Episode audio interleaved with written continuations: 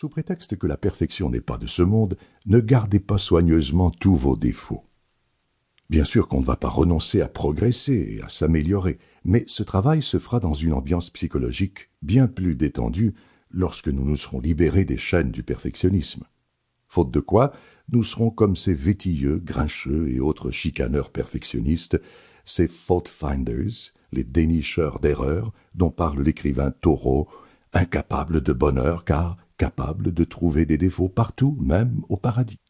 Pas facile de se libérer de la prison du perfectionnisme, car ce qui nous pousse vers ces chaînes et cet auto-emprisonnement, ce ne sont pas seulement nos traits de personnalité, mais aussi la société. Pas seulement notre société, mais toutes les sociétés. Rien d'anormal à cela. N'importe quel groupe humain a intérêt à obtenir le meilleur des membres qui le composent.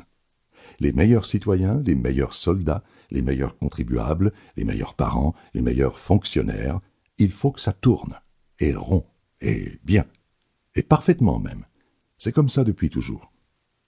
Une société ne se préoccupe pas du confort psychologique de ses membres, mais de sa survie et de son rendement. Toute société finalement a pour fantasme les abeilles ou les fourmis, animaux perfectionnistes et performants s'il en est, mais modèles peu attractifs quant à leur qualité de vie, non? Bref, se dégager de ce perfectionnisme auquel nous pousse notre environnement, mais aussi parfois nos propres névroses, c'est une vraie démarche et un travail psychologique qui a fait ces dernières années l'objet d'un nombre étonnant de publications scientifiques dans le monde de la psychothérapie. Tal Ben-Shahar nous propose dans ce livre une version accessible et pleine d'humanité de ces derniers travaux scientifiques et de leurs recommandations concrètes. Il plaide pour un apprentissage de l'imperfection, pour vivre heureux, il faut accepter de vivre imparfait. Pas résigné, ni autocomplaisant, juste imparfait. Se libérer du perfectionnisme, s'en alléger, c'est la porte ouverte à une vie plus libre et plus heureuse, dans laquelle nous sommes capables d'accepter nos échecs, d'accepter nos émotions, et d'accepter tout simplement la réalité, la vie telle qu'elle est. Lorsque Sioran écrit Une seule chose importe, apprendre à être perdant et ne nous encourage pas à subir et aimer l'échec, mais juste à l'accepter, à le comprendre, à lui faire une place, à le rendre utile et non catastrophique, à en faire une information sur ce que nous modifierons la prochaine fois, et non une confirmation que nous sommes nuls. L'auteur nous décrit ainsi précisément les efforts à accomplir dans tous les domaines du quotidien pour accueillir l'imperfection et apprendre à lui sourire. La manière d'éduquer nos enfants, de nous épanouir dans notre travail ou dans notre couple. À un moment du livre que j'aime beaucoup, il nous raconte une anecdote biblique savoureuse.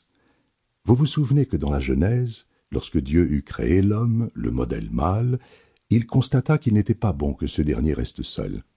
Il lui créa donc une compagne, le modèle femelle. Dans la plupart de nos traductions de la Bible, cette constatation est ainsi traduite. Il n'est pas bon que l'homme soit seul il faut que je lui fasse une aide qui lui soit assortie. Ou bien, il n'est pas bon pour l'homme d'être seul, je veux lui faire une aide qui lui soit accordée. En réalité, nous rappelle Tal Ben Shahar, le texte hébreu dit exactement une aide contre lui, une aide qui s'opposera à lui. Pourquoi donc Dieu, dans son infinie sagesse, s'apprête-t-il ainsi à assortir pour l'éternité de l'humanité deux êtres qui vont pouvoir s'opposer? Eh bien, peut-être pour leur apprendre à accepter la critique et les aider à mieux lutter contre l'orgueil, et spécialement l'orgueil contenu dans le perfectionnisme. On peut d'ailleurs noter que le perfectionnisme expose à la fois à l'orgueil en cas de succès et à l'amertume ou au désespoir en cas d'échec. Erreur dans tous les cas. Nous ne nous résumons évidemment ni à nos victoires ni à nos défaites. Nous sommes aussi et surtout tout ce mélange subtil et compliqué qu'il y a entre les deux. C'était le sens de la recommandation de Rudyard Kipling dans son célèbre poème If. Si tu peux connaître le triomphe et le désastre et traiter ces deux menteurs de la même manière. Mais les références spirituelles ou littéraires qu'il contient n'empêchent pas le livre de Tal Ben Shahar d'être un livre concret et tourné vers le changement personnel, un livre de travail, comme il le dit lui-même. Il en déconseille la lecture continue, comme le serait celle d'un roman.